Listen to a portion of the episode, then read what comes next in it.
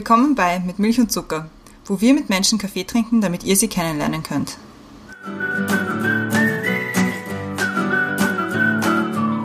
Wir drehen unsere Aufnahme heute mal ein bisschen um und nehmen im Nachhinein auf das Thema, über das wir im Anschluss reden werden oder geredet haben eigentlich schon. Christiane, magst du erklären, was, um was es jetzt geht? Es geht darum, wir haben uns mit dem Matthias getroffen und mit der Fanny. Es ist eine neue Folge, was ich dir noch sagen wollte. Und es geht ums Geschichten erzählen und wie der Matthias Geschichten erzählt. Und netterweise, damit ihr auch alle versteht, worüber wir da eigentlich reden, hat er uns zur Verfügung gestellt einen Text, den er selber eingelesen hat, den auch er geschrieben hat. Und damit das Ganze, was wir danach reden, etwas mehr Kontext bekommt und etwas mehr Sinn ergibt, wollen wir euch das natürlich nicht vorenthalten und haben diesen Teil jetzt für euch. Matthias hat die, die, den Text selber ausgesucht von seinen bisher geschriebenen. Es ist der Text Nummer 19 und ihr könnt ihn anhören und dann reden wir eigentlich darüber, was es heißt, Geschichten zu teilen. Also viel Spaß. 19 von 107. Ich würde dich am liebsten anschreien, aber ich finde meine Stimme nicht. Ich will mich dir erklären, aber ich finde keinen Zugang zu dir. Ich lass dich ruhen, weil vieles in mir keinen Abstand sucht und er dennoch wichtig und richtig ist. Es ist ein gefährliches Spiel mit offenem Ausgang, wie so oft im Leben, wie eigentlich immer. Nur dass ich es jetzt spüre, viel zu stark. Dieser Zustand ist anstrengend, einnehmend und überwältigend, lösend und öffnend. Bewegung ist gut für mich. Zu viel Bewegung macht mir Angst. Ich will irgendwo dazwischen hin, nicht in der Vergangenheit ruhen, nicht nur in der Zukunft die Rettung suchen.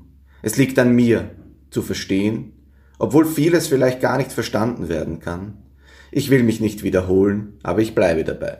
Auch verstehen bedeutet, eine Geschichte zu schreiben.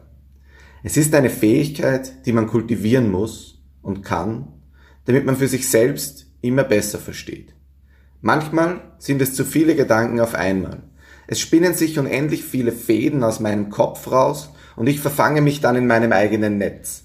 Es sind zu viele Informationen und zu viele Möglichkeiten. Es greifen zu viele Menschen und Aufgaben nach mir. Ich würde mich in schwachen Momenten gerne geschlagen geben, dieses Netz immer enger ziehen und zu meinem Kokon machen. Es ist schön, dass es so viele Menschen da draußen gibt, die wissen, was zu tun ist, die glauben zu wissen, was zu tun ist, die wirklich davon überzeugt sind. Das ist schrecklich. Wie werden Menschen dazu gebracht, dass sie wirklich glauben, zu wissen, was zu tun ist? Ja, ich weiß. Weiter tun müssen wir trotzdem, aber das geht auch ohne letzte Gewissheiten. Ich muss sie irgendwann wieder daran hindern und zur Vernunft bringen. Momentan fehlt mir die Kraft und der Wille. Ich beobachte aus meinem nicht ganz selbstgewählten Exil das Treiben auf diversen Plattformen. Der Gedanke, dass das Ganze ein großes Theater ist, dessen Drehbuch zu einem Happy End führt, ist lächerlich, aber er beruhigt mich zutiefst.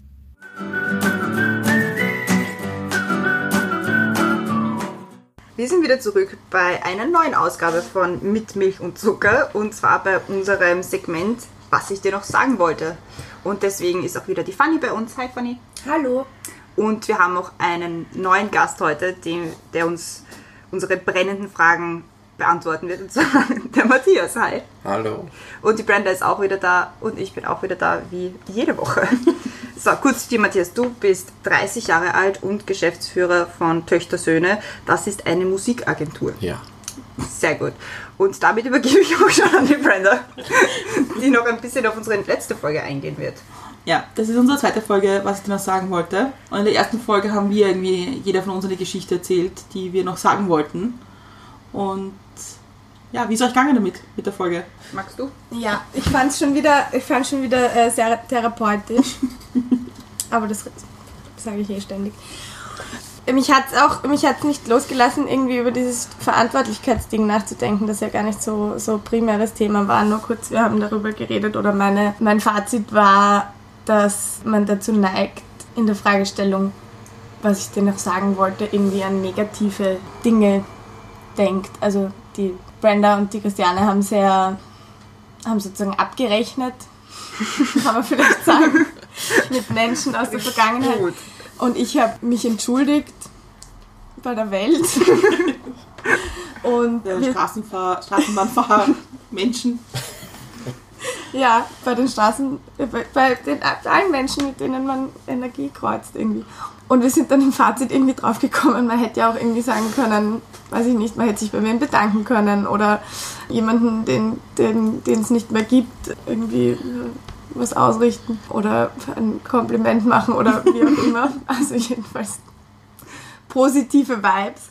Da sind wir aber irgendwie nicht draufgekommen. Jetzt war das nur eine Fallzahl von drei Personen, aber ähm, irgendwie bewegt sich das doch wohl dann doch irgendwie um am Ende des Tages Schuld auf aktiv oder passive Schuld oder irgendwie Verantwortlichkeit im weiteren Sinne. Und ich habe dann mein Trauma aufgearbeitet, dass ich mich, dass ich mich viel verantwortlich fühle und vielleicht weiß ich nicht, ob mehr als andere oder nicht. Und dann habe ich witzigerweise gestern ein Erlebnis gehabt, das mich wieder sehr, sehr hineingezogen hat. Ich war in Lissabon mit meinem Vater übers Wochenende. Und gestern gehen wir an einer, also ich habe schon von Weitem gesehen, eine, so ein altes Mutterl ähm, in total zerschlissenen Kleidern, ähm, Bobsch ganz durchgewetzt und so. Also offensichtlich eine Bettlerin und wir kommen näher und ich gebe halt immer Geld her und habe ihr 5 Euro gegeben. Und sie war so fassungslos, dass ich ihr 5 Euro gegeben habe und war super glücklich und hat sich bedankt. Dann habe ich sie umarmt. Und also irgendwie hat mich das so berührt, dass sich die so gefreut hat. Und dann habe ich wie ein 15-jähriges Teenager-Girl vor meinen Eltern angefangen zu, zu schluchzen, weil ich es nicht, also zuerst habe ich versucht es zu verbergen, habe meine Sonnenbrille aufgesetzt oder irgendwann habe ich mich dann gefragt, was los ist. Und mich hat das, glaube ich, eine Stunde nicht losgelassen, weil ich mit dieser Ungerechtigkeit nicht zurechtgekommen bin, dass ich einfach zufällig in einer Situation bin, wo es mir einfach nie passieren wird, dass ich mit 80 plus ähm, auf der Straße betteln muss. Und alles, was damit verbunden ist und diese offensichtliche Freude über diese 5 Euro, die ihr vielleicht jetzt irgendwie einen schönen Nachmittag machen, also keine Ahnung, oder wie immer man das nennen soll, aber die helfen mir ja auch nicht weiter. Ja. Und in Wahrheit könnte ich der ja genauso gut 2000 Euro geben, weil das würde mich nicht in ihre Situation bringen. Und also jedenfalls sind das Leute da auch, dass er sich da so freut, weil das viele offensichtlich nicht machen oder wenige nur machen. Das hat mich wieder ganz stark in dieses Verantwortlichkeitsding hineingesetzt und ich habe mir gedacht, wie kommt man mit dieser Ungerechtigkeit zurecht, dass halt manche Leute geboren sind wie wir und manche Leute nicht. Also da, da, da haben wir ja nichts dafür getan. Und die haben umgekehrt nichts falsch gemacht. Und ich komme auch nicht aus dem Gedanken raus, dass wir am Ende des Tages schon irgendwie füreinander verantwortlich sind. Weil es ist halt dann unsere Aufgabe, das Beste draus zu machen und möglichst viel herzugeben oder zu teilen von dem, was wir haben. Wie gesagt, ich habe geheult auf der Straße. Und dann war ich, konnte nicht einmal artikulieren, was das Problem war, weil ich so geschluchzt habe. Also vielleicht, vielleicht kommen wir bei dir endlich auf eine positive Geschichte, nachdem wir bis jetzt eigentlich nur eher negativ konnotierte Sachen gehört haben. Pathetisch. Pathetische Sachen gehört haben.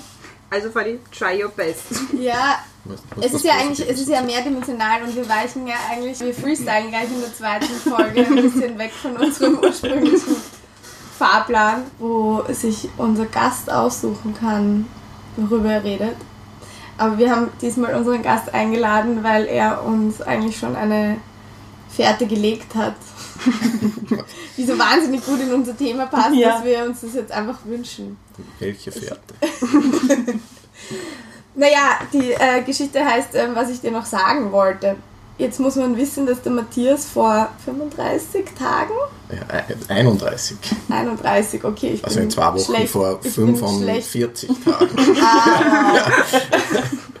also vor x Tagen begonnen hat auf Facebook äh, mit der Nomenklatur 1 von 107, 2 von 107, fortfolgend jeden Tag zu schreiben. Immer einen kurzen Absatz zu, ich, ich würde sagen, äh, eine Reflexion über das Leben und die Welt zu schreiben. Und ich bin darauf aufmerksam geworden aufgrund des Facebook-Algorithmus und bin eine leidenschaftliche Leserin dieser Worte und auch eine ungebetene Kommentatorin.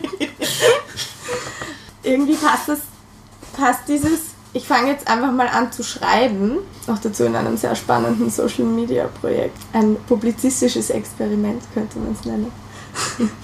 passt doch wahnsinnig gut in unser Thema und deswegen würde ich gerne darüber reden, was einen dazu bewegt, zu schreiben und warum man oft nicht schreibt, obwohl man es vielleicht wollen würde und mh, Schreiben ist ja auch eine Form von Sagen, was ich dir noch schreiben wollte. Ja. Ja, das stimmt. Und vielleicht äh, magst du jetzt mal erzählen, wie das so aus deiner Sicht entstanden ist. Ja, ähm, das ist ein, ein großer Selbstversuch. Also es Schreiben ist, ist doch eine, eine große Leidenschaft von mir und mache es sehr, sehr gerne. Nur ich bin ein großer Selbstverhinderer, was meine Leidenschaften betrifft, wenn man es nicht beruflich verwerten kann. Und deswegen war es dann soweit, dass ich mir gedacht habe, wenn ich nie zu schreiben beginne, dann werde ich nie schreiben sehr große Weisheit, aber sie ist wirklich wahr und, und beängstigend zugleich. Und dann habe ich mir gedacht, ich fange einfach an und ich mache eine Struktur, die mich dazu zwingt, dass ich jeden Tag zumindest eine halbe Seite schreibe. Deswegen öffentlich oder halb öffentlich oder Facebook-Algorithmus öffentlich. Also der, der Silicon Valley entscheidet, wer es zu lesen bekommt von meinen Freunden. Also Facebook-Freunde sind ja keine nicht immer echte Freunde. Dafür hat man viel mehr auf Facebook, was ein gutes Gefühl auslöst. Und das funktioniert bis jetzt eigentlich großartig, weil es genau den Effekt hat, dass ich jetzt schon eigentlich gefühlte 20 Mal am Abend nicht mehr schreiben wollte.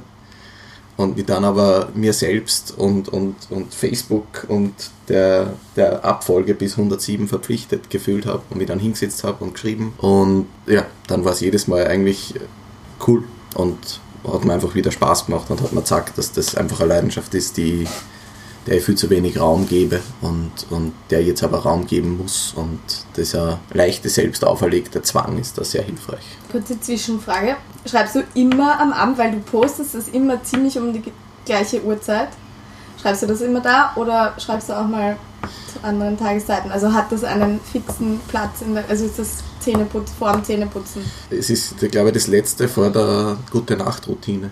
Deswegen ist es immer so spät. Aber es ist quasi wirklich, ich schreibe es und fünf Minuten später geht es online. Aber das ist genau dem geschuldet, dass ich mir eigentlich untertags dem keine Zeit nehmen will oder auch nicht kann. Und das ist eigentlich, sagt nur, wie wenig Raum und, und Platz ich fürs Schreiben habe. Viel zu wenig.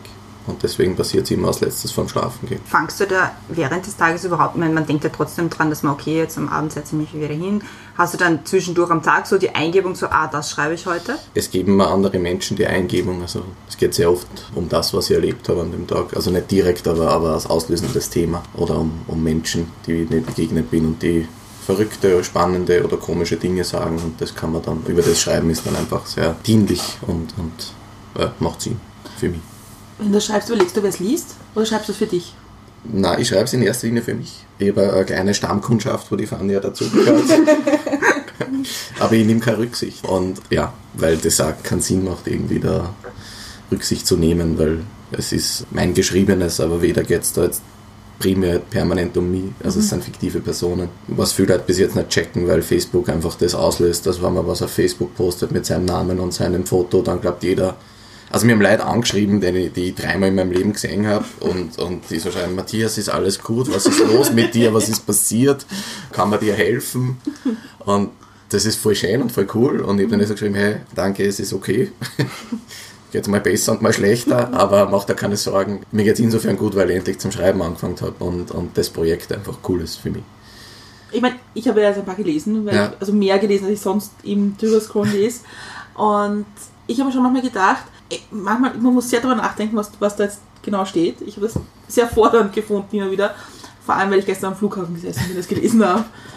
Aber ich habe mir schon gedacht, eigentlich ist das schon, man gibt schon, du gibst schon viel von dir her. Ja, aber ich glaube, ja, aber ich glaube, ich kann nicht anders schreiben. Also das finde ich ja das Spannende mhm. daran. Ich glaube, es ist sehr oft so, dass, dass der Autor sehr viel von sich hergibt.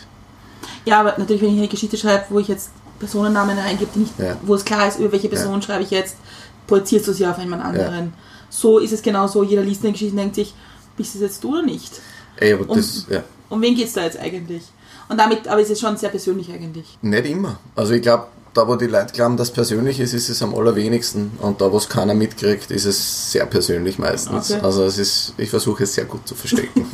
und das gelingt mir meistens. Und das ist ja das Schöne daran, dass, dass das im Endeffekt nur ich war und das aber eigentlich für einen Rezipienten komplett wurscht ist, wer ich bin und was ich mache und ob das meine Gedanken sind, weil ich es erlebt habe oder weil ich es erzählt gekriegt habe, sondern im besten Fall löst es was aus und bringt wen zum Nachdenken oder es hat wer Spaß daran, das zu lesen. Das ist irgendwie das.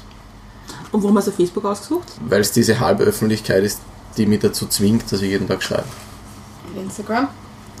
Ist eine, eine Bild-Social-Media-Plattform. Da kannst du also jeden Tag ein Foto und Und weil Facebook Text nicht mag, also das hat es auch leichter gemacht. Also der Algorithmus ist ja beinhart so Text, weil nicht sexy, also vor allem langer Text. Besser sind Bilder oder Videos, das gefällt ihm im Facebook. Aber und weil es so einfach geht, also man muss reinkopieren, druckt auf Veröffentlichen und ich fühle mich jeden Tag ein bisschen besser, weil ich es wieder geschafft habe. Und ich habe noch keinen Tag ausgelassen und da bin ich sehr stolz drauf. Das ist ja toll. Ja. Und wenn- wenn das, wenn das Projekt dann fertig ist, was wirst du machen damit? Ich habe keine Ahnung, gar nichts. Ich glaube, das war einfach das Projekt. Ich Okay. werde dann alle Texte mal runterkopieren, weil ich ein paar schon verloren habe durch Speicherprobleme. Aber ich glaube, es wird nichts passieren, außer dass ich, wenn ich es wirklich durchziehe, stolz und froh bin, dass ich es gemacht habe. Und vielleicht traue ich mich dann ja mal wirklich ans Geschichtenschreiben. Und nicht nur ans tägliche Aphorismen und, und Gedankenfetzen da irgendwie nieder hinknallen. Also die meisten Texte passieren innerhalb von 10 Minuten. Echt das? Ja, und dann wird einmal kurz drüber gelesen, um die gröbsten Fehler rauszuschmeißen. Wer Fehler findet, darf sie behalten. Ja, das geht. Also je schneller, desto cooler, auch, weil dann wirklich ein Gedanke da ist, der mich beschäftigt und den ich loswerden will. Also wenn ich wirklich, ich habe teilweise bin ich auch schon eine halbe Stunde, dreiviertel Stunde gesessen, das sind dann die Texte, die sehr konstruiert sind, weil nichts raus will. Und dann muss was raus und dann ist es meist, also ich finde es dann einfach schlechter. Und hat das für dich auch ein bisschen so eine, also so, also wie wir unsere letzte Folge gehabt haben, wo wir irgendwie alleine Prozess schon darüber nachzudenken, was erzähle ich da für eine Geschichte Ja. jetzt, hat schon was Therapeutisches. Ja, äh, mein bester Freund oder einer meiner besten Freunde hat, auch- hat, hat mich gleich des, des therapeutischen äh, Schreibens verdächtigt. Und äh, ich habe dann also gesagt, ja, ich glaube, so kann man es immer sehen. Ich würde aber, aber ja, das stimmt. Also, ich weiß nicht, ist jede Reflexion Therapie? Ich glaube schon. Ja. Ja, Ich glaube vor allem, wenn man wenn man's, wenn man's mit dem Gedanken macht, dass es jemand anders jetzt auch hört, liest, Ja. sieht, wie auch immer, dann überlegt man sich ja schon eigentlich, was ist genau das, was ich hier sagen will. ja, das stimmt. Aber ich glaube, ich bin viel egoistischer. Ich denke nicht oder sehr selten an, an, an den, der es lesen wird beim Schreiben. Ja, Ja, weil ich glaube, ich glaub, dass wir unsere Geschichte, also jeweils eine Geschichte erzählt haben, war auch egoistisch. Ja, Ich glaube, das hat in dem Fall schon sowas, dass man die Sache ausspricht mit dem Wissen, dass es jemand anderer hört oder sieht Ja. oder liest ja, und sich dann schon mal bewusst macht, in welches Kleid packe ich das jetzt. ja. Ja, das und stimmt. in welches Kleid will ich auch, dass es der andere sieht oder andere Leute sehen. Ich bin auch beim Schneiden von dem von der letzten Folge, was ich dir noch sagen wollte, noch nie so sehr an dir gesagt, Das nimmst du noch raus, das nimmst du raus, das, das können wir bitte auch streichen. Weil das war schon, man wird sich dann bewusst, um Gottes Willen, was ist, wenn das jetzt doch die Person hört, um die es eigentlich geht. Was mache ich dann? Ich meine, wird eh nicht passieren. Aber ich habe bei dir auch das Gefühl, wenn ich, wie gesagt, gelegentlich ähm, kommentiere, dass du das schon, dass das dann draußen ist und du eigentlich gar nichts damit zu tun haben willst. Also ich hätte den Eindruck, wenn ich dich auf irgendwas anspreche, erstens mal tust du manchmal so, als würdest du dich gar nicht erinnern, was du geschrieben hast, genau. Was ja auch sein kann. Wäre bei mir wahrscheinlich auch so. Und dass dich dann auch gar nicht mehr so zart irgendwie da nochmal drüber. Also, Ja, aber weil es immer auf die persönliche Ebene gezogen wird. Also so, wie war, also ich, ich, ich bin nicht die Ich-Person, die da schreibt, also die nein, das erzählt. ist schon klar, aber es ist trotzdem Aber okay, ja, das Feedback ist spannend, weil eigentlich äh, will ich mich auch darüber unterhalten. Aber vielleicht äh, strahle ich das, das, Gegen, das, das Gegenteil Nein, aus das- oder vielleicht ja, nur das dir gegenüber, weil du mich immer so böse anschaust. Wie ein leichter Vorwurf. Ja, Das war jetzt kein Vorwurf, sondern eher ein, ein, wenn wir über die therapeutische Wirkung reden, dass das vielleicht ein Indiz dafür wäre, mein subjektiver Eindruck, dass du dass du es dann aber auch irgendwie verarbeitet hast oder, oder äh, ähm, erledigt hast ja. und nicht mehr darüber reden willst. Nein, ich, ich glaube, ich kann einfach nur nicht. Also, wie gesagt, Schreiben ist schon sehr lange eine große Leidenschaft und, und ich habe aber sehr, sehr riesengroße Angst davor, irgendwas zu veröffentlichen. Und das ist eigentlich wahrscheinlich die größte Angst und die hinderlichste Angst. Die habe ich jetzt überlistet, aber das heißt nicht, dass weg ist. Das heißt, es ist mir immer noch zum Teil unangenehm, wenn mich wer darauf anspricht, weil durch dieses Veröffentlichen, durch diese Preisgabe, macht man sich bis zu einem gewissen Grad verletzlich oder so empfinden sie zumindest. Also ich mache mich verletzlich und, und du bist am Feedback ausgeliefert und Gott sei Dank ist bis jetzt äh, sehr viel positives Feedback gekommen. Aber natürlich habe ich auch Angst vor dem Feedback. Lustig, dass du eine Angst hast vor, dem, vor der Preisgabe in deinem Job.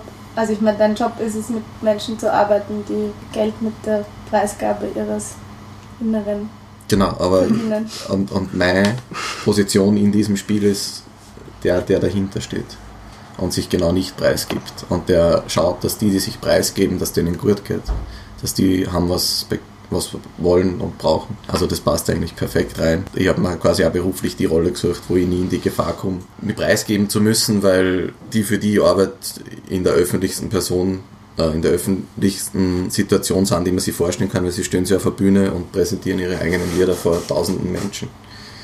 Und ich habe aber damit nichts zu tun, sondern ich stehe vor der Bühne oder hinter der Bühne oder auf der Seitenbühne und mich kennt keiner und das finde ich sehr angenehm.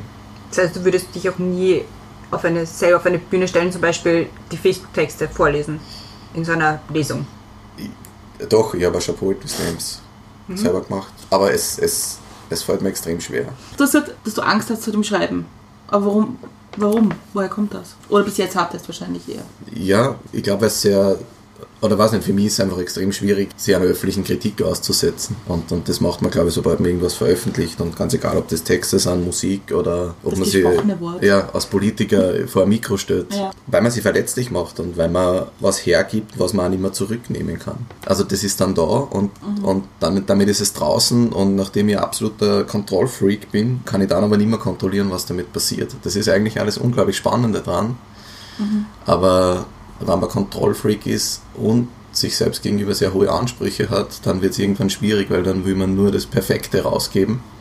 Und diese Facebook-Texte erlauben das nicht, weil ich weder die Zeit habe, dass er perfekt wird, nur auch das gar nicht will und, und weiß er gar nicht geht. Was glaube ich beim Roman ganz anders war. Also das wäre so die, das ist die, die also ich habe höchsten Respekt vor allen Menschen, die, die große Romane geschrieben haben, weil eine ganze Geschichte zu, zu schreiben und dann zu veröffentlichen und, und einfach weg und herzugeben, ist irgendwie so der, der schriftstellerische Jackpot für mich. Also habe ich viel mehr Respekt davor wie vor theoretischen Werken oder so. Aber hast du für dich selber schon geschrieben? Also ist, ich meine, okay, ich verstehe das, dass man sagt, mein Werk irgendwie in der Öffentlichkeit auszusetzen, macht Angst, das verstehe ich. Ja. Aber hast du für dich selber geschrieben? Also für, nur für dich ja. vorher?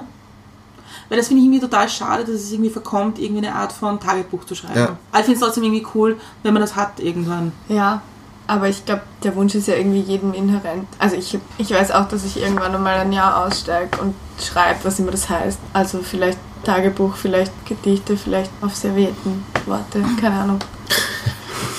Aber ich hätte einfach mal gerne die Zeit dazu, das zu machen. Aber mhm. ich glaube, man hat halt immer das Gefühl, man braucht zu viel Zeit und deswegen ja. finde ich das, was du machst, auch so spannend, weil du das halt, weil du damit diesen, diesen Reflex brichst. So, ah na, kann ich nicht, habe viel zu stressiges Leben. Ja, nicht die aber, zu. ja, voll. Das ist klar, ja. Und, und das war notwendig, weil ich schon so lange davon rede und, und durch das große Selbstverhinderer-Sein findet man immer oder finde ich ja großartige Ausreden, warum es sich dann doch nicht ausgeht. Mhm. Und das ist aber absurd, für welche andere Dinge man Zeit findet in seinem Leben. Jetzt ist die Zeit einfach vorbei, sich da im, im Schneckenhaus zu verstecken und so zu tun, als gäbe es das in meinem Leben nicht. Weil vor allem die Dinge, die man öffentlich macht, glaube ich, sehr identitätsprägend sind. Mhm. Ich will nicht mein ganzes Leben lang die Identität haben, dass ich der Typ bin, der hinter den Typen, die auf der Bühne stehen, ist. Deswegen finde ich spannend, was du sagst, dass ich, dass ich scheinbar nicht offen auf, auf Feedback reagiere oder, oder nicht darüber reden will, weil das eigentlich blöd ist, weil ich ja gern darüber rede, weil es ja dann auf mich rückspiegelt, dass das in irgendwem was auslöst und das ist ja was Schönes. Das heißt, die werden mir das zu Herzen. Ich bin froh, dass Kann du auch sein, das dass ich dich in den falschen Momenten erwischt habe. Wie gesagt, ja. das war kein Vorwurf, es war eine Beobachtung. Das war ein Vorwurf auf alle Fälle, das müssen wir festhalten. Naja, ich hab's, ich hab's halt mit den Vorwürfen. Emotionale Erpressung war immer schon mein Strong Suit. Liest du deine Texte dann eigentlich nochmal oder la lass du die irgendwie zusammenhängen? Also, keine Ahnung, der dritte Text mit dem 15. zusammenhängt und weil es halt um die gleiche Person geht oder ist das geschrieben und dann ist es auch gut und wenn jemand kommentiert, dann antworte ich halt drauf oder auch nicht. Oder fahre ich nicht. Ja. Oder ist das einfach jeder Text für sich und dann war es das auch? Nein, es ist schon teilweise zusammenhängend, aber es ist keine Geschichte. Also das ist, glaube ich, auch der Makel daran. Das war das, was ich dann eigentlich irgendwann machen will, Geschichten schreiben. Aber ja, die, es bezieht sich schon immer wieder aufeinander, aber es ist keine, keine kohärente Geschichte oder so. Und ich lese immer genau dann, bevor ich es poste, lese es nur einmal, um die groben Fehler rauszubekommen. Und seitdem habe ich, glaube ich, drei Texte nur mehr gelesen, aber eben weil ich darauf angesprochen wurde. Lustigerweise nach dem zehnten Text hat mir eine Freundin darauf angesprochen und hat so gesagt, bah, wie sie wirkt es so, als würde der Typ irgendwie eingesperrt sein. Und ich habe mir gedacht, das ist die beste Idee, die ich jemals gehört habe. Und es macht es jetzt viel leichter, weil der Typ ist einfach eingesperrt und sozusagen ist seiner Freiheit beraubt und schreibt da drinnen. Er schreibt aber über ganz unterschiedliche Dinge. Angefangen hat, ein großes Thema ist die Liebe und Beziehungen im Allgemeinen und, und äh, der, der Umgang miteinander und untereinander und er erzählt aber Etappen und Episoden aus seinem Leben. Und da sollte halt schon klar sein, dass ich, ich das nicht bin, weil ich nicht Mitte 50 bin. Noch nicht, das kommt wahrscheinlich vor alleine hoffentlich. Genau, also das ist glaube ich so die Kurzzusammenfassung. Beziehungsweise fände ich es ja schön, wie es das du zusammenfassen würdest. Das sind wir Eigentor. Ich schreibe es ja nur. Ja, ich lese ja dann Ich nicht habe hab an eine profanere Charakterisierung gedacht. Also es sind, wie gesagt, das erscheint jeden Tag ungefähr um, um 23 Uhr.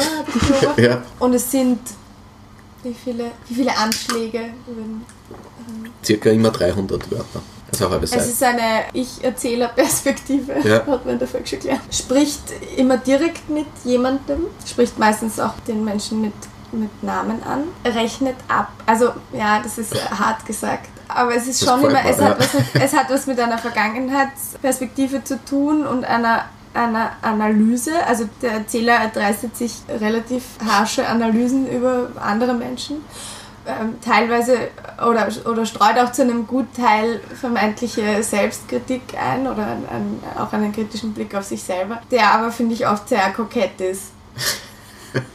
Ist auch durchaus zynisch. Auch irgendwie der Subtext, für mich der emotionale Subtext, ist immer so ein bisschen so eine emotionale Distanz oder eine Distanzierung. Also der Erzähler geht nie, geht nie in die Nähe. Erzählt zwar, dass da mal Nähe war, aber, aber geht immer in die Distanz. Also das ist für mich so ein bisschen der Refrain. Ja, schau, du kannst das viel besser als ich. Naja, aber das ist ja nur ich als Rezipientin. Aber um die geht's, oder? Also ich glaube, das, was sich der Autor dazu denkt, das ist das langweiligste und unsinnigste und ein Großteil der Literaturkritik hat es nicht verstanden. Das, und wir sind halt so irgendwie autorgeil und am besten ist nur, wenn der Autor das selber vorliest und sich dann den Fragen stellt des Publikums, wie wenn er irgendwie der Herrscher über seinen eigenen Text wäre und ich glaube, dass das gar nicht so ist. Also ich glaube, dass man das eben dass es weder eine richtige oder eine falsche Interpretation gibt, nur dass der Autor die richtige hätte oder so, oder dass der Autor am besten sein Werk erklären kann, das ist so, also nicht 19. Jahrhundert. Das glaube ich gar nicht. Ich glaube, ich lese es, ich als jemand, der dich kennt, liest es anders als jemand, der dich nicht kennt. Ja. Und ich lege natürlich, also für mich bist natürlich immer du auch ein Faktor oder der Ja. größte Faktor. Also wahrscheinlich fliege ich es eher über dich zur Geschichte an als umgekehrt. Aber ist es nicht so, weil wir Social Media auch so lesen? Wenn du jetzt auf, auf, Text, auf Social Ja. Media einen Text liest, geht es ja immer eigentlich um die Person, die das selbst geschrieben hat. Und man versucht immer rauszufinden, weil viele Leute schreiben kryptisch irgendwelche Texte auf Facebook. Wenn ich meine Statusmeldung von vor zehn Jahren anschaue, denke ich mir, naja. Deep Shit. Da wolltest du kryptisch schreiben, oder? Ja, da weiß ich selbst nicht mehr ganz genau, was ich eigentlich sagen wollte. Aber prinzipiell versucht man ja schon eine Message mitzugeben. Also jeder versucht das. Manchmal direkter, manchmal indirekter. Und man gewöhnt sich das ja auch an, so zu lesen. Ja, ich meine aber das ist jetzt unabhängig von Social Media, also vom, vom Medium, sondern einfach damit, dass ich weiß, wer es geschrieben hat und ich natürlich meine Gedanken sich immer darum drehen, Ja. was in ihm stattfindet, dass das dabei rauskommt. Die Frage ist aber, ich, die Frage, die ich stelle, ist, ob du das anders lesen würdest, wenn es einfach ein, ein Blog wäre. Oder wenn du es ausgedruckt sehen würdest. Oder liest du es zum Beispiel in seiner Stimme oder liest du es in deiner Ich lese Stimme? Nein, ich lese es schon, ja, ich lese es in deiner Stimme. Wirklich? Ja. Das finde ich gelesen. großartig. Ja. großartig. Aber was wäre jetzt, wenn ich, wenn ich euch jetzt erzählen würde, dass ich das alles abschreibe? Würde es was verändern? Nein, Aber das Also, ist spannend, weil dann ist ja wird's- eigentlich nicht mehr meins. Natürlich wird es was. Naja, aber du, äh, du würdest dann ja den, den Glauben äh, den Glauben erwecken wollen. Handschein? Sehr Anschein spirituell. erwecken Ja. wollen. Dass du. Versuch den Glauben zu bekämpfen. Ja. Aber Nein, glauben, jeder darf glauben, was er will, sonst kriegt man Probleme. Das, das was wollt's damit. Ja. Ich habe ich hab heute zu dem Podcast gehört, also es ist ein bisschen anders die Geschichte, aber ich habe gefunden, dass es irgendwie, es passt, deswegen habe ich die Geschichte aufgehoben für heute. Und zwar, das ist jemand, der erzählt hat, er hat jetzt einmal drei Monate Instagram-Pause gemacht, aber jemand, der sehr aktiv ist auf Ja. Instagram. Und hat sich wirklich abgemeldet und irgendwie nichts mehr geschaut, keine Nachrichten mehr gelesen und so weiter. Und das Komische ist, nach so ein, zwei Monaten entwickelt man dieses, man schaut nicht mehr auf die Welt in Form von Bildern. Ja. So, was passiert da, was ich jetzt abbilden könnte? Sondern man schaut plötzlich anders auf die Welt. Aber man ver- verpasst auch ganz viel, was andere Leute machen. Was jetzt nicht die Geschichte ist. Aber er hat, dass es schon interessant ist an sich selber, wie man das verändert, wenn man nicht mehr jeden Tag rausgeht und sich denkt, hm, wäre das jetzt ein gutes Foto oder wäre das jetzt eine gute Geschichte für was auch immer. Glaubst du, hat das für dich das verändert, dass du jetzt jeden Tag eine Geschichte schreibst, dass du irgendwie jeden Tag anders auf die Straße gehst und überlegst, hm, passt das heute? Ein bisschen. Aber ich würde es nicht mit, mit Instagram-Zombies vergleichen.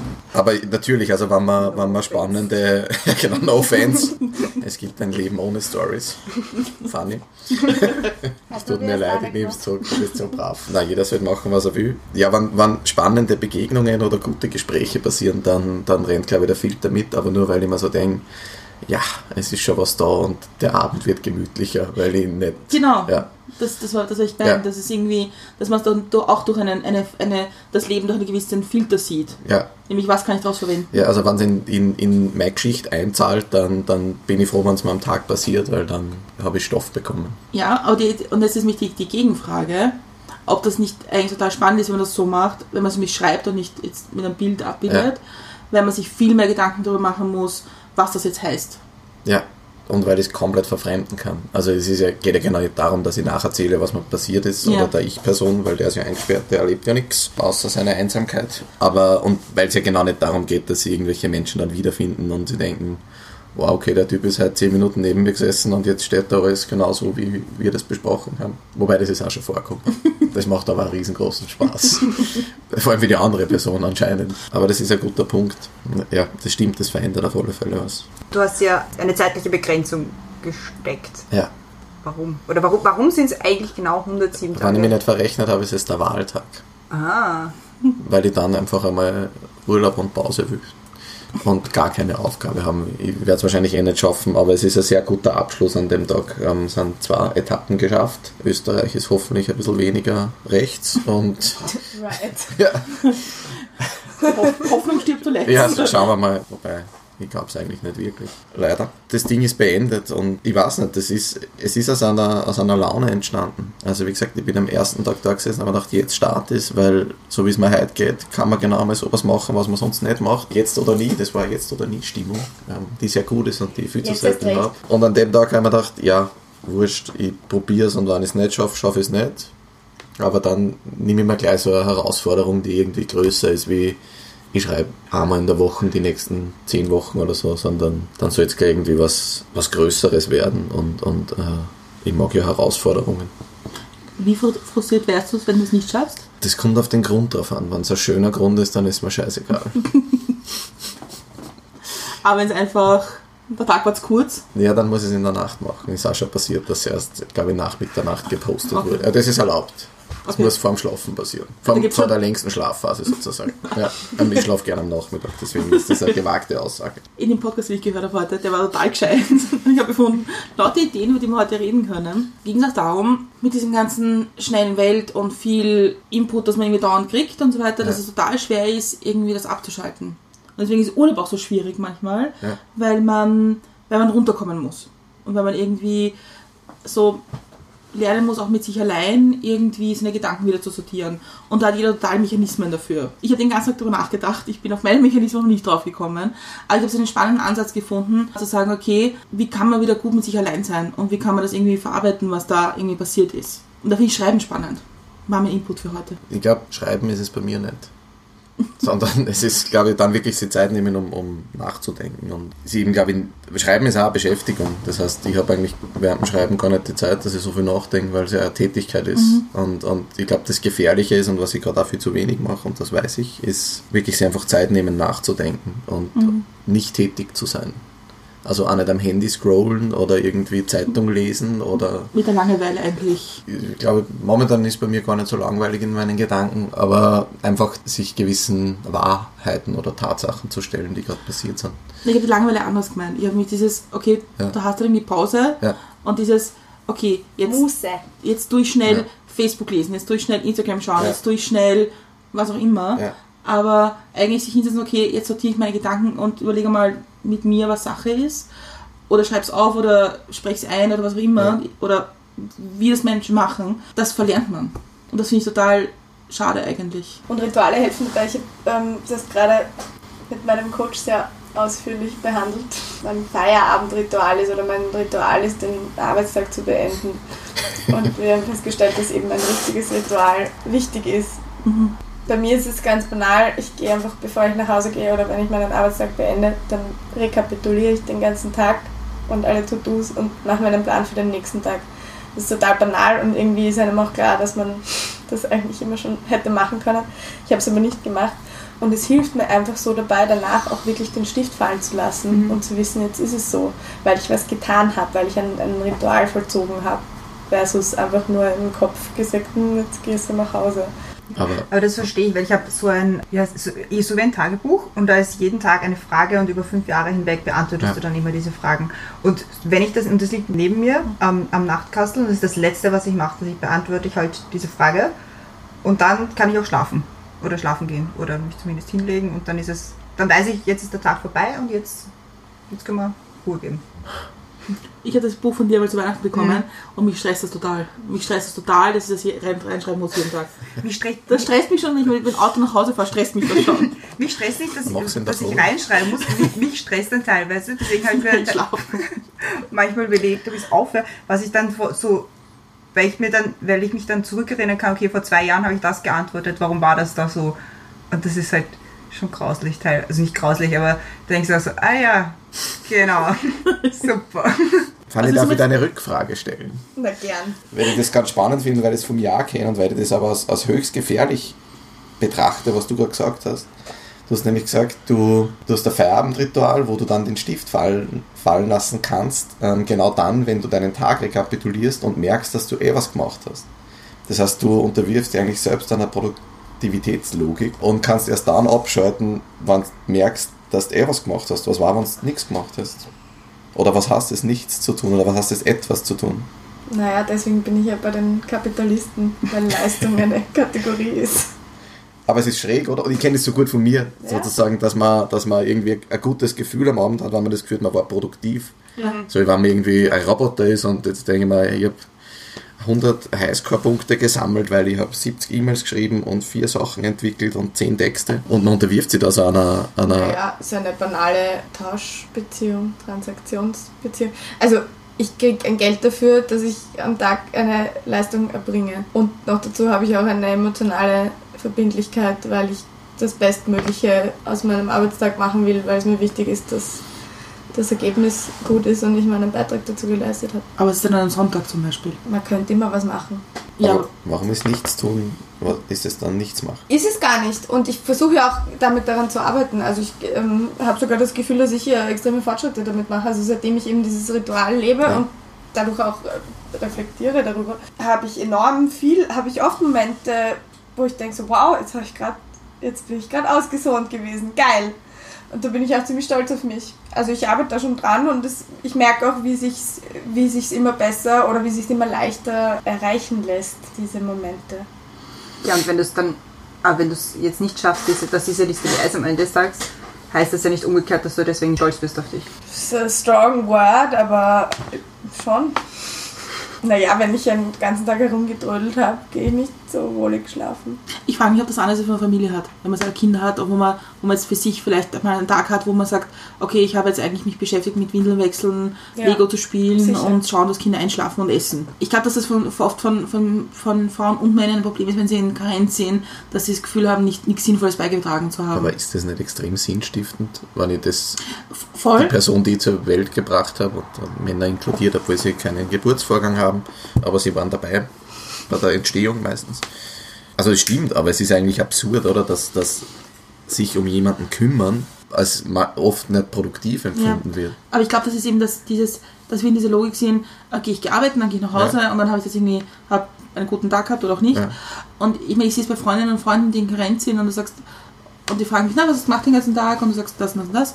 Und du und so, naja, nichts Interessantes. Und eigentlich ist es viel interessant, was du machst, Ja, weil ja, also was ich mache, mache ich jeden Tag. ja. Ich habe so. ein bisschen einen gegenteiligen Gedanken. Ich habe sogar am Wochenende darüber nachgedacht, wenn man Kinder hat, also nicht in Karenz, sondern wenn man ab arbeiten geht und Kinder hat, dass das eigentlich eine sehr gute, ein sehr guter Weg ist, wenn man nach Hause kommt, dann auch abzuschalten, weil man einfach den Fokus woanders hat Ja. und haben muss. Aber ich glaube, dass das zum Beispiel total schwierig ist, wenn man eben arbeitet und eben diese paar Stunden am Abend noch hat oder Nachmittag, wie auch immer. Zum Beispiel, ich glaube, dass es ein wahnsinniger Druck im Urlaub ist. Weil ich glaube, dann viele Leute nicht gewohnt sind, eigentlich das, den ganzen Tag mit dem Kind zu verbringen oder Kindern. Und ich glaube, das ist schwierig. Weil es ungewohnt ist. Weil man aus der eigenen Routine auch rauskommt. ja. Weil man auch nicht weiß, was man mit denen anfangen soll. Ja? Das ist gerade ein Plädoyer für die Hausfrau und Mutter. Ja. Gegen Kinder kriegen. Nein, ich, also ich Hat habe irgendwer hab, Kinder? Ah, Nein. Nein, okay. Ich hab, ich Gut, ich dass hab, wir das klären. ich finde schon, dass wir da einen guten Blick auf die Ja. Geschichte haben. Sie können Ah. uns Buch. Ich habe ich hab ein Buch gelesen von, Nanny. Ja, genau. Also ich habe gesagt, Leihmama. ich hab ein Buch gelesen von einer, die, einer Journalistin, die sehr spät Kinder bekommen hat. Ich habe schon mal erzählt von ihr. Und die hat ein Buch geschrieben über ihre Erfahrung mit Kinderkriegen. Und das ist in Deutschland sehr angefeindet worden, das Buch. Ja. Weil sie gesagt hat, nach einem Jahr waren wir mit Lego durch. Ja. Und mein Kind hat sich mit mir gelangweilt, ich habe mit meinem Kind gelangweilt. Und ich wollte eigentlich wieder für mich was tun, ich wollte irgendwie der Gesellschaft irgendwie was zurückgeben. Äh, ich wollte auch wieder Frau sein und nicht nur mehr Mutter. Und sie hat das Kind dann in eine Kinderbetreuung gegeben. Die anderen Mütter haben wahnsinnig Druck auf sie gemacht. Und sie ist dann durch Talkshows getingelt eigentlich und hat sich entschuldigen müssen oder erklären müssen, warum sie sagen kann, dass ihr Kind sie langweilt. Ja. Und das habe ich total, und habe mir gedacht, das eigentlich total unfair, weil ich glaube schon, dass es einen Punkt gibt, wo man als, als Elternteil sagt, ich möchte jetzt auch auf mich schauen, zum Plädoyer fürs Arbeiten gehen. Das ist, glaube ich, immer okay, oder? Dass man auch auf sich schaut. Ach, vergessen viele, jetzt hat der Jürgen erzählt, also der Psychotherapeut, dass er ganz viele Klienten hat und Klientinnen hat vor allem, Ja. die halt schon jetzt in Pension sind und die sagen, ich habe jetzt mein ganzes Leben für meine Kinder und für meinen Ja. Ehemann aufgegeben und ich möchte es eigentlich wieder für mich tun und wissen aber gar nicht, wie sie tun sollen.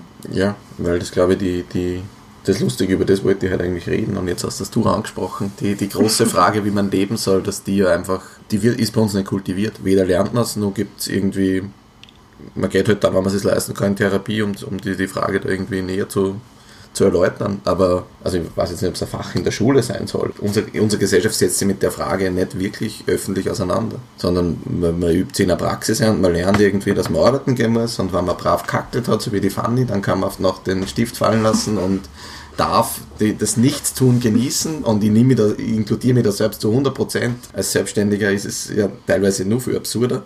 Die Frage aber eigentlich sozusagen, was bedeutet es, ein, ein gutes, erfülltes Leben zu leben, das ist halt so der, ja, das ist Philosophie oder, oder für das habe ich keine Zeit. Hippie-Schaus. Oder ja. Und eigentlich ist es die zentrale Frage und der Klavinic ist reich geworden, indem er sein Buch so genannt hat. Das finde ich sehr schade, dass die Frage eigentlich äh, wahrscheinlich die am wenigsten gestellte ist. In, in, in meinem Umfeld Gott sei Dank nicht, aber ich habe das Gefühl bei uns in, in unserer Gesellschaft. Ich, ich habe eine Theorie, dass auch damit zusammenhängt, dass, dass man verlernt, Hobbys zu haben. Oder Dinge zu machen für, nur für sich. Ohne da jetzt einen tieferen Sinn Also ich tue zu viel Ja. Fernschauen. Ich dafür Netflixen. Nein, Ja. linear lieber. Das habe ich gern, muss man sich nicht entscheiden. Ja, aber ich meine, ganz ehrlich, jetzt früher, also oder auch in der Kindheit, bist du halt irgendwie Blockflöte spielen gegangen oder Fußball oder Volleyball oder was auch immer, aber es war irgendwie ein Ding, was irgendwie regelmäßig war und das hast du halt gemacht. Ja? Und das hat da Spaß gemacht, wenn es nicht mehr Spaß gemacht hat, hat es halt nicht mehr gemacht. Oder, oder, früh, oder Leute sind in, weiß ich, Strickgruppen gegangen oder Briefmarken gesammelt, whatever. Aber eigentlich hat man das nicht mehr. Und ich glaube, wir suchen uns andere Ventile, das auszulassen, weil dann macht man halt neben seinem wahnsinnig stressigen Leben und allen Dingen, die man so macht, macht man noch, man schreibt einen Text jeden Tag, man nimmt einen Podcast auf, man überlegt sich, was man der Menschheit noch sagen wollte. Also man sucht sich ja auch Ventile und neue Dinge. Aber im Grunde ist es, ist es das Verlernen, auch ein Hobby zu haben.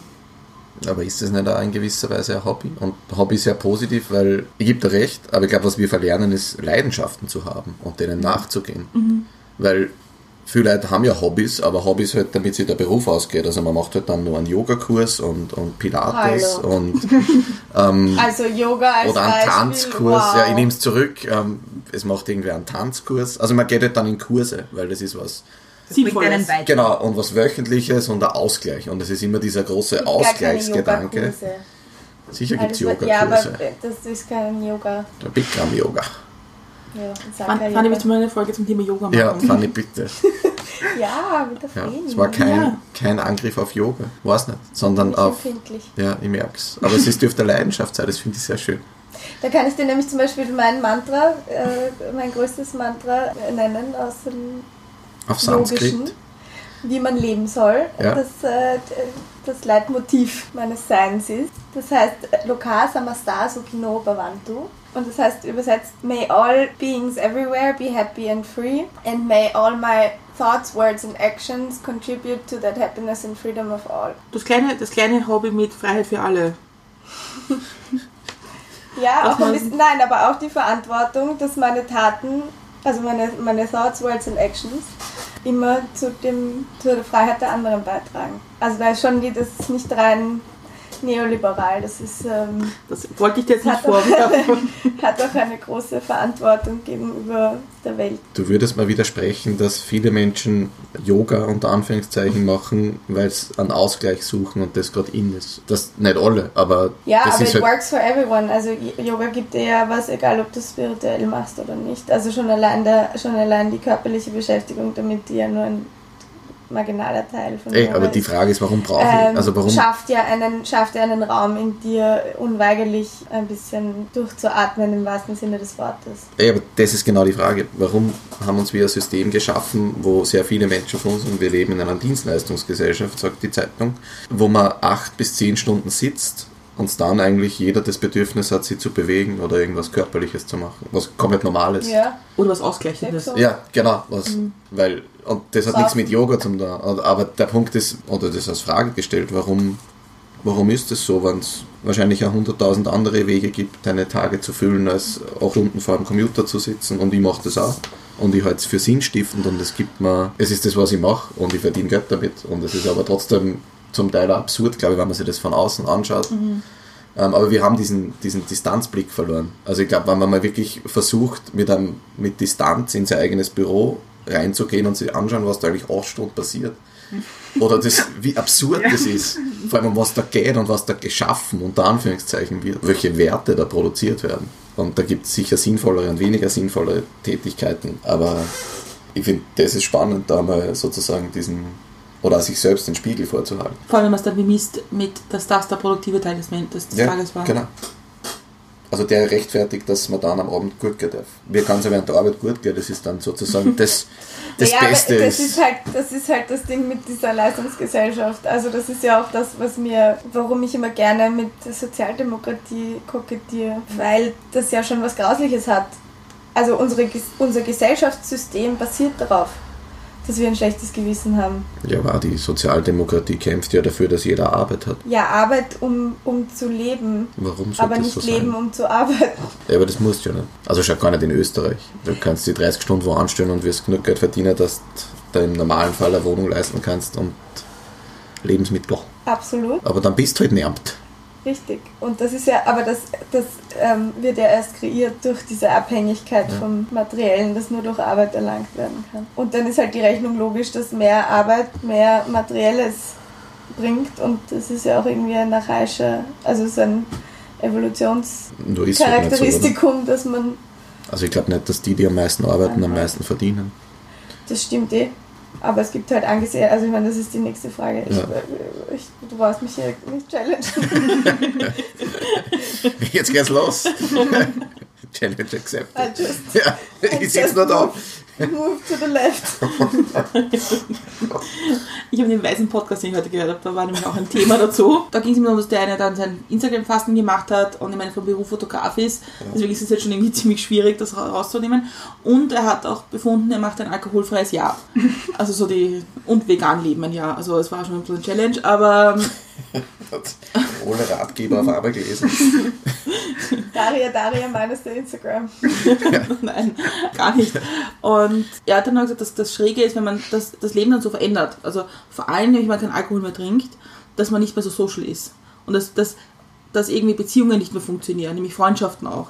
Weil man ist der fade Typ, der dann keinen Alkohol mehr trinkt. Oder man geht nicht mehr fort. Oder man kann nicht mehr das bringen, was mir irgendwie, Aber was passt. darf ich ganz, hat Ja. er in der Mann-Form gesprochen oder in der Ich-Form? Er hat zuerst in der Ich-Form und dann in der allgemeinen Form Ja, weil gesprochen. das ist absurd, weil das würde ich sagen, das ist sein Problem. Also ich trinke sehr wenig Alkohol und ich habe nicht das Gefühl, dass meine Freundschaften auf Alkohol aufbauen. Ja, aber, aber wenn, wenn du diese Rolle hättest in, deiner, in, deiner Freund, in deinem Freundeskreis und sagst, okay, wir gehen jeden Freitag trinken oder wir gehen jeden Freitag, machen wir was auch immer, ja, und trinken fünf Bier und sind total lustig.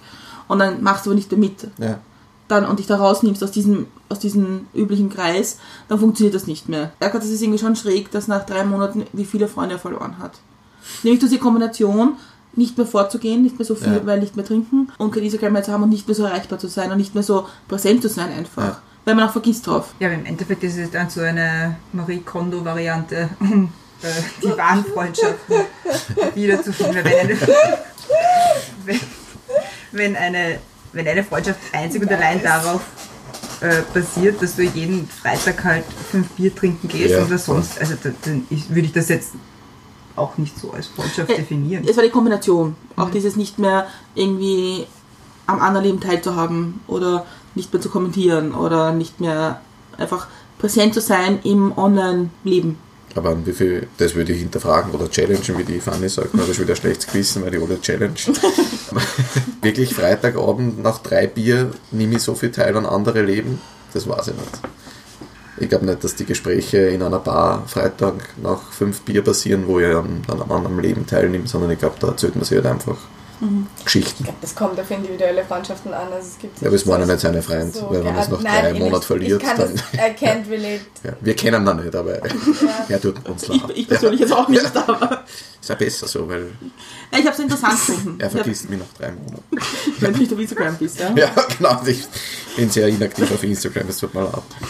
Ja, aber, aber ich, ich habe es trotzdem interessant gefunden, darüber nachzudenken, dass du sagst, okay, du bist irgendwie gewohnt, also ich bin es auch gewohnt, dass du irgendwie teilhast an anderen Leben, jetzt Ja. mehr oder weniger, auch wenn es ist gar nicht so wichtig, wie gut du die Leute kennst. Aber wenn du die Leute dann nicht mehr täglich im Feed hast oder jeden zweiten Tag, es da auf. Und ab wann ist es einfach draußen? Ab wann ist es einfach, ja, ah ja, den gibt's auch noch oder die gibt's auch noch. Aber das sind keine Freunde, oder? Nein, also, da habe ich vielleicht einen ganz einen, einen strengen Freundesbegriff, aber Nein, es sind Bekannte. ja. Ja, es Aber Bekannte. die ändern sich ja sowieso je nach Umfeld, Beruf und Stadt und wenn ich umziehe, habe ich neue. So. Nein, es ist notgedrungen, so, oder? Wenn ich Job wechselt oder in ein neues, neues Umfeld reinkomme, dann kriege ich neue Bekannte. Aber er, er hat das dann rückgeführt, Ja. dass er dadurch sehr viel mehr Einsamkeit gespürt hat. Ja, es ist, finde ich, ein arges Gesellschaftsbild irgendwie. Das, das, und ich verstehe es, weil es gerade, aber es zeigt ja, wie, wie absurd sie, sie Begriffe verändern, also Freundesbegriffe. Und also ich weiß nicht, dass ich das Gefühl habe, ich habe an dem Leben meiner Freunde teil, weil ich ihre Insta-Stories schaue, ist so geborgte Teilhabe, oder? Also es, es stimmt natürlich, aber wer sagt in seine Insta-Story, wie es ihm geht oder was gerade wirklich abgeht? Ich kommentiere das jetzt mal, ich schaue alle die Pfanne an. Ich habe schon das Gefühl, dass ich es gelegentlich mache. Ich meine, natürlich teile ich, okay, nie meine innersten, my darkest places. Aber ich versuche schon so zu nützen, wenn mich was beschäftigt, was irgendwie global ist, also so, so wie man leben soll oder so, verhalte ich es für ein sehr geeignetes Medium und erfahre damit eigentlich auch Erfolg unter Anführungsstrichen. Also wenn ich äh, gelegentlich, weiß ich nicht, äh, ich erzähle halt so Geschichten aus meinem Alltag, Unachtsamkeiten von anderen Leuten. Klassisches Beispiel ist, ich habe vorhin irgendwie, äh, letztes Jahr war ich im Supermarkt und hat ein Glas Oliven an der Kasse runtergeworfen. Nein, ich habe ein Glas Oliven an der Kasse runtergeworfen. Jemand. Die Geschichte hat sich schon gut verändert. Ja. Und ich war halt so besorgt, ich wollte es halt wegputzen und habe irgendwie die, die Kassierin gefragt, wo ich irgendwie das wegputzen kann und Ding. Und dann hat sie gesagt, nein, sie macht das schon, das war mir auch schon unangenehm. Und dann habe ich gesagt, ja, ich zahle, also ziehen sie es halt drüber oder wie, oder ich hole ein neues Glas, dann können sie es drüber ziehen. Sie gesagt, nein, das brauche ich ja nicht zahlen. Und das hat mich dann irgendwie so beschäftigt, dass wir in einer Welt leben, in der das die Gepflogenheit ist, dass wenn man was hinmacht, wenn es vor der Kasse ist, ich schuldlos bin und nachher nicht, ja, und was das eigentlich bedeutet. Also so solche Gedanken teile ich halt ganz gerne und das funktioniert eigentlich ganz gut. Also man muss die Leute da nur ein bisschen aus ihrer, aus ihrer äh, Selfie-Welt rausholen und dann finden sie es eigentlich geil und reden auch gern drüber. Also Julian, bei deinen es schon manchmal, was du uns jetzt sagen willst mit diesem Foto. Ja, ich mache das immer nach Laune. Ja, aber es hat wieder einen anderen Hintergrund haben. Ich finde den immer so schön. Na wirklich. Ihr müsst alle der Fanny folgen. Follow for follow, like for like. At epic funny. Und die letzte Geschichte aus meinem Podcast heute hat eineinhalb Stunden gedauert, also es war jetzt so die Geschichten. Was, der, was dieser Fotograf macht, was ich witzig finde, wenn er bei irgendwelchen McDrives, Drive-Ins oder so ist, sagt, sagt er einfach manchmal, er zahlt die Rechnung von dem, der hinter ihm ist. Der muss auch Mit. Geld haben. Ja, aber ich meine, wie viel, wie geht's da? Das sind 10, 20 Euro. Aber ich finde das total witzig, Ja. weil du gibst jemandem was, ohne dass, dass du dieses hast, es muss sich jemand bei dir bedanken, weil der Ja. andere weiß gar Ja. nicht, wer du bist. Und du weißt auch nicht, wer der andere ist. Also du gibst einfach je- jemandem vielleicht einmal einen schönen Moment mit. Das finde ich, Ja, das finde ich, finde ich eine witzige Idee irgendwie. Ja. Ja, das ist süß. Das habe ich jetzt auch angefangen. Als ob das Mackie. McDrive-Rechnungen zu bezahlen. Nein, ich habe in, ich hab in Hernals eine, eine Obdachlose, die immer in, der- im 43er hin und her fährt, so ganz vielen Zetteln. Und die habe ich, der gebe ich halt immer Geld, wenn sie, wenn sie wach ist. Vor ein paar Monaten habe ich sie beim Mackie um zwei in der Früh im Schottentor gesehen, wie sie unten gesessen ist und irgendwie geschlafen hat. Und dann habe ich ihr, dann bin ich gegangen und habe Geld in ihre Tasche gesteckt und auf eine Serviette geschrieben fürs Frühstück morgen. Und das fand ich schon irgendwie lustig, weil man dann sich nicht diese Situation aussetzt, dass man so die, die, die große Wohltäterin. Wohltäterin ist ja, und ihr irgendwie so mitleidig ins Gesicht schaut und sagt, ja, ich kaufe mir jetzt mein Gewissen frei. Sondern das, war, das fand ich irgendwie schön. Und dann habe ich sie vor ein paar Wochen, hat sie in Hernals vor dem Biller geschlafen, tagsüber, also am Vormittag. Und dann bin ich, ich musste eh zum Biller und dann habe ich halt beim Biller so ein, ein Frühstück gekauft, also so ein Brot und dann Obst und dann Schokolade und ein Getränk und ein Kaffee. Und habe sie halt in einem Sackerl auch so hingestellt, wie sie geschlafen hat und mir halt drauf geschrieben fürs Frühstück. Und letzte Woche habe ich sie wieder getroffen bei mir draußen und habe ihr was beim Stock gekauft und vor sie hingestellt, weil sie geschlafen hat. Das äh, ist sehr, das ist sehr geil. Ich kann das nur empfehlen, sich ohne, ohne diese, diese peinliche Situation zu machen. um nochmal auf deine Geschichten zurückzukommen, das ist mir gerade eine, eine Frage eingefallen. Weil wir jetzt so viel geredet haben über, ähm, was man für andere Menschen tun kann. Schreibst du die Texte manchmal auch so, dass du, die, also dass, dass es für den anderen irgendwie wertvoll sein könnte, was, dann, was mitnehmen zu können? Oder ist das Blunzen? Um diese schöne Frage abzurunden. Ich glaube, das ist der, der, eine Grundmotivation, wenn man veröffentlicht, dass irgendwer anderer was damit anfangen kann und sich was mitnehmen kann. Also es ist kein, ich schreibe mir das vor der Seele und dann hau ich es raus und dann ist mir wurscht oder so. Also ich glaube, das ist mein eigener Anspruch, dass es was ist, was man, was man gern lesen kann oder was, wo man sich was mitnehmen kann. Es muss nichts Großes sein. Vor allem, weil ich selber ja auch Texte so lese oder eigentlich nur Texte mag, wo ich das Gefühl das ist vielleicht sehr egoistisch, aber das bringt mir was oder das bringt mich weiter oder das ist ein spannender Gedanke oder eine gute Geschichte. Ich habe zwei Fragen dazu. Und eine ist, glaube ich, eine Abschlussfrage. und zwar die eine ist, äh, packst du Geschichten in- in deine Texte, packst du Geschichten, die du anderen Leuten nicht sagen würdest? Oder versuchst du irgendwie eine Message mitzugeben, die du nicht aussprechen würdest? Ja, lustigerweise habe ich mir das sogar schon einen Text geschrieben, dass ich viel Okay. zu wenig oft äh, direkt das sage, was ich mir denke. Warum? Weil es leichter ist. Ich glaube, nicht in Konfrontation zu gehen, ist, ist meistens die leichtere Variante. Und weil ich oft auch feig bin. Und weil, ich, weil es oft auch nicht dafür steht. Also weil so abwägen, wo ich mir denke, ist es das wert, irgendwie da jetzt zu revoltieren? Irgendwie, wenn man Situationen, Menschen oder, oder Gruppen nicht so wichtig sind, dann ist es ja irgendwie manchmal einfacher, wenn man nicht der Querulant ist und einfach ein bisschen mitschwimmt und eine gute Zeit hat. Aber ärgert es dich dann, wenn du dir, weil wir haben letzte, letzte, in der letzten Folge drüber geredet, dass man manchmal, aber dass man oft in Situationen ist und dann macht man die Tür zu und denkt sich, ah scheiße, das hätte ich noch sagen können und das, das wäre der Winning Point gewesen. Dieser Moment, Wo man bereut, dass man nichts gesagt Ja, genau. hat. da, wo, man drauf, wo man eine halbe Stunde zu spät drauf kommt, Ja. ah, Das hätte ich sagen sollen. genau das hätte ich sagen sollen, Genau. Und ob das jetzt dann, was ich dir noch sagen kann. ob das, ob dieser, ich gehe nicht die Konfrontationsgedanken stärker ist als das andere oder ob dir einfach nichts einfällt in dem Moment. Ja, aber ich glaube, weil es auch sozial selten erwünscht ist, ehrliches Feedback zu bekommen und weil es meistens nicht meine Rolle ist. Ich, was das betrifft, sehr, versuche sehr ehrlich zu meinen besten Freunden und, und Menschen zu sein, die mir sehr wichtig sind. Weil ich mir das auch wünsche. Also es gibt nichts Schöneres wie, wie positives oder negatives Feedback von Menschen, die einem nahe stehen. Weil die kennen einem so gut, dass man damit was anfangen kann. Aber ich weiß nicht, ich will auch nicht von, von jedem die ganze Zeit angeschossen werden, nur weil er gerade glaubt, das ist jetzt irgendwie an der Zeit und er kommt nicht damit klar, wie ich bin. Also weißt du, wie man sozusagen, es, es heißt ja nicht nur, weil mich das gerade stört oder weil ich damit ein Problem habe, dass das berechtigt ist, jetzt die Gruppe zu stören. Das ist ja wiederum was, was ich eigentlich nicht mag an Menschen, dass sie vor allem in Gruppen und Meetings und, und Meetings sind ja was sehr äh, Wichtiges heutzutage und, und äh, wahrscheinlich das am schlechtesten kultivierteste, am meisten verbreiteste. Aber dass da einfach Menschen gibt, die, obwohl eigentlich jedem klar ist, dass er eigentlich nicht aus dem Grund da drinnen sitzt, immer ganz wichtig ist, was er zu oder sie zu, zu einem gewissen Thema denkt. Und das ist oft sehr schwierig, wenn, wenn Menschen glauben, dass ihre Gedanken immer für die Gruppe relevant sind, weil es das oft nicht sind. Das ist, glaube ich, sehr schwierig herauszufinden in Meetings und deswegen ist Impulskontrolle da, glaube ich, auch wichtig. Und deswegen hinterfrage ich meine eigenen Impulse auch. Ist halt, ich mein, ist halt die Frage, wenn sich mit, ich verstehe, was du meinst, ja. Ja. Aber ich denke mal, manchmal steht es mir zu, zu sagen, dass das jetzt eigentlich komplett irrelevant und unnötig war. Weil für die Menschen war es vielleicht total wichtig, das zu sagen. Eh, aber genau, und das gilt es, glaube ich, immer abzuwägen, vor allem in Gruppen. Also sozusagen, nur weil für mich gerade wichtig ist, das zu sagen und weil es mir unter den Nägeln brennt, heißt es trotzdem nicht, dass es so, das ist halt die Frage, ob es ein Ziel gibt in dem Meeting oder ob irgendwie ob man irgendwo hinkommen will oder ob es eine Selbsthilfegruppe ist. In einer Selbsthilfegruppe bitte sag ich sofort alles, was du denkst. Dafür gibt's das. Aber es gibt, glaube ich, Settings, wo, wo das Persönliche befindet. Ich habe noch einen Stolzismus, der fehlt nämlich noch. Einmal pro Folge mit Die Fanny. Frage ist, Ja. ist es wichtig und ist es richtig? Danke.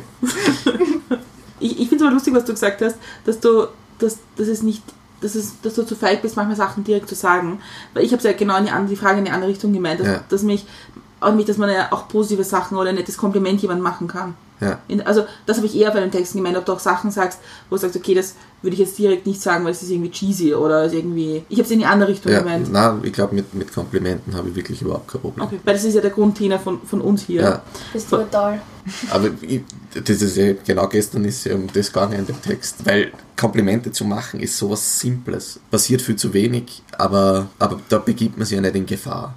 Also wenn ich wem sage, dass er was gut macht oder dass er cool ist oder dass irgendwas Großartiges gerade passiert ist oder dass ich schön finde, warum, was er macht, dann sozusagen, es gibt sicher Menschen, die das dann auch negativ auffassen, aber gut, das war dann das erste und letzte Mal. Anders wie bei Kritik, bei Lob, wenn es ehrlich gemeint ist, kann ich mich nie Gefahr begeben, sondern es schafft immer nur mehr Schönheit. Also wieso soll ich das nicht machen, wenn sowas einfach ist und es löst in jedem was aus? Also es gibt keinen Grund, es nicht zu tun. Das stimmt, aber es, fällt trotzdem vielen Leuten schwer. Ja, vielen voll, total schwer. Das, sagt ja, wie absurd wir kultiviert werden, oder? Dass es uns schwerfällt, etwas Schönes zu benennen und jemandem etwas zu geben. Ja, weil, weil ich glaube, das hängt schon damit zusammen auch, dass man anderen positive Anerkennung gibt, dass es vielleicht das eigene schmälern könnte. Ja, aber dann habe ich ein Problem mit mir selber und dann Ja, sollte ist die wieder. persönliche, ist ja. nicht meine Nein, aber aber ich glaube schon, dass das auch damit zusammenhängt. Ja.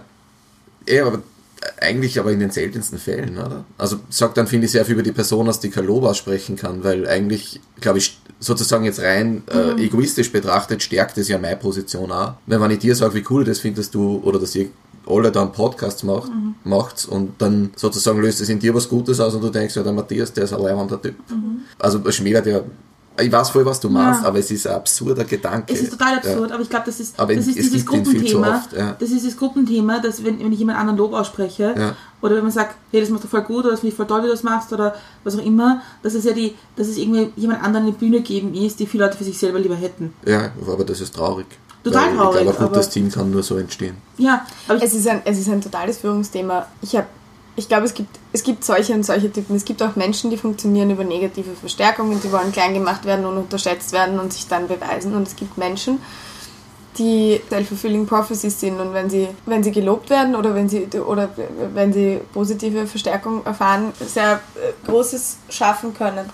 Und ich habe beides erlebt in meiner, in meiner Laufbahn und ich glaube, ich bin einer von den Menschen, die nur über positive Verstärkung funktionieren. Aber schlussendlich auch viele Menschen kennengelernt, die einfach das Schöne in Menschen sehen und das kultivieren und dadurch Teams stark machen und dadurch aus jedem das Beste herausholen und das eigentlich die wesentlich nachhaltigere Form der Führung ist. Und ich versuche das, also ich glaube, es ist mir, es liegt mir auch, weil ich es eben, weil ich das Bedürfnis sehr gut verstehen kann und weil ich es deswegen relativ natürlich mache. Ich lobe sehr viel und ich lobe auch wahnsinnig gerne. Also ich meine, ich lobe dreimal lieber, als ich irgendwie negatives Feedback gebe. Und weil ich auch daran glaube, dass, das, dass, dass, du, dass du ja nur, dass du ja nur die, die helle Seite verstärken musst, um die, um die dunkle Seite kleiner zu machen. Also ich meine, das funktionieren ja, wir funktionieren ja einfach nur über Stärken, Stärken und nicht über, über Schwächen Aber- ähm, minimieren. aber wenn man das dann zusammenrechnet, was du, letzte, was du das letzte Mal gesagt hast, bist du dir auch nicht sicher, ob du das immer magst. Weil das letzte Mal war dein Thema, dass du manchmal den Leuten nicht richtig Anerkennung schenkst.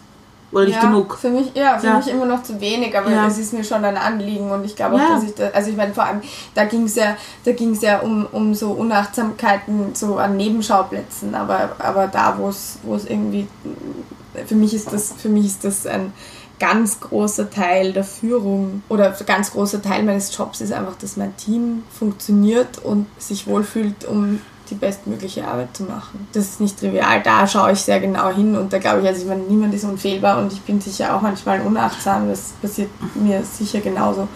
Aber es ist äh, mir ein ganz großes Anliegen und ist auch sehr präsent für mich, das äh, stark zu leben. Deswegen hast du das letzte Mal auch gesagt. Also es war mir schon bewusst, dass das schon ein Thema war, dass du da schon hinschaust, ob du das ausreichend machst. Ja.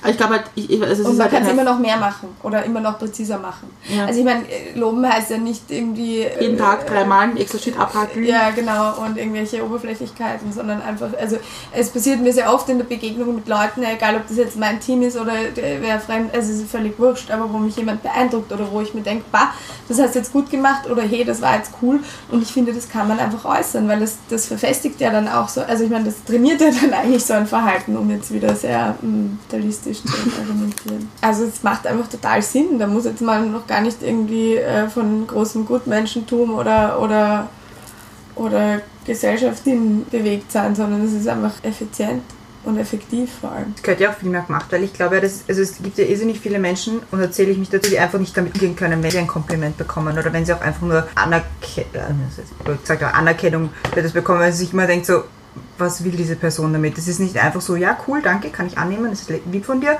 sondern es ist einfach so, warum sagst du das jetzt, was willst du von mir, was steckt da eigentlich dahinter? Ich glaube, dass das schon extrem viele Leute haben und ich glaube, dass es extrem viele Leute deswegen haben, eben weil es zu wenig Leute gibt, Ja. die das von sich aus machen. Ja, und es ist auch ein bisschen the way you see the world, also so Ja. Glas halb voll oder halb leer. Ich kann mich halt dazu entscheiden, ob ich das jetzt annehme oder nicht. Das ist wirklich meine eigene Entscheidung. Auch von jemandem, bei dem klar ist, dass es nicht ernst meint. Aber es gibt mir trotzdem eine Message, die halt immer im Kontext zu sehen ist. Ich habe jetzt eine Abschlussfrage, die ich mir schon vorüberlegt habe. Wow, Ja. bin ich nervös. Nein, so, so, so viel ich nicht überlegt. Nein, aber ich habe ich hab darüber nachgedacht, deine Texte, die du schreibst jetzt und eigentlich deine Insta-Stories. Funny Insta-Stories. State of Funny. Ja. Ich habe mal gedacht, die Fanny will was drauf sagen. Vielleicht. Glaubt, glaubt, glaubt ihr beide, dass, das ein, eh- dass es für euch einen ähnlichen Effekt hat, nämlich etwas zu verarbeiten, was irgendwie passiert ist?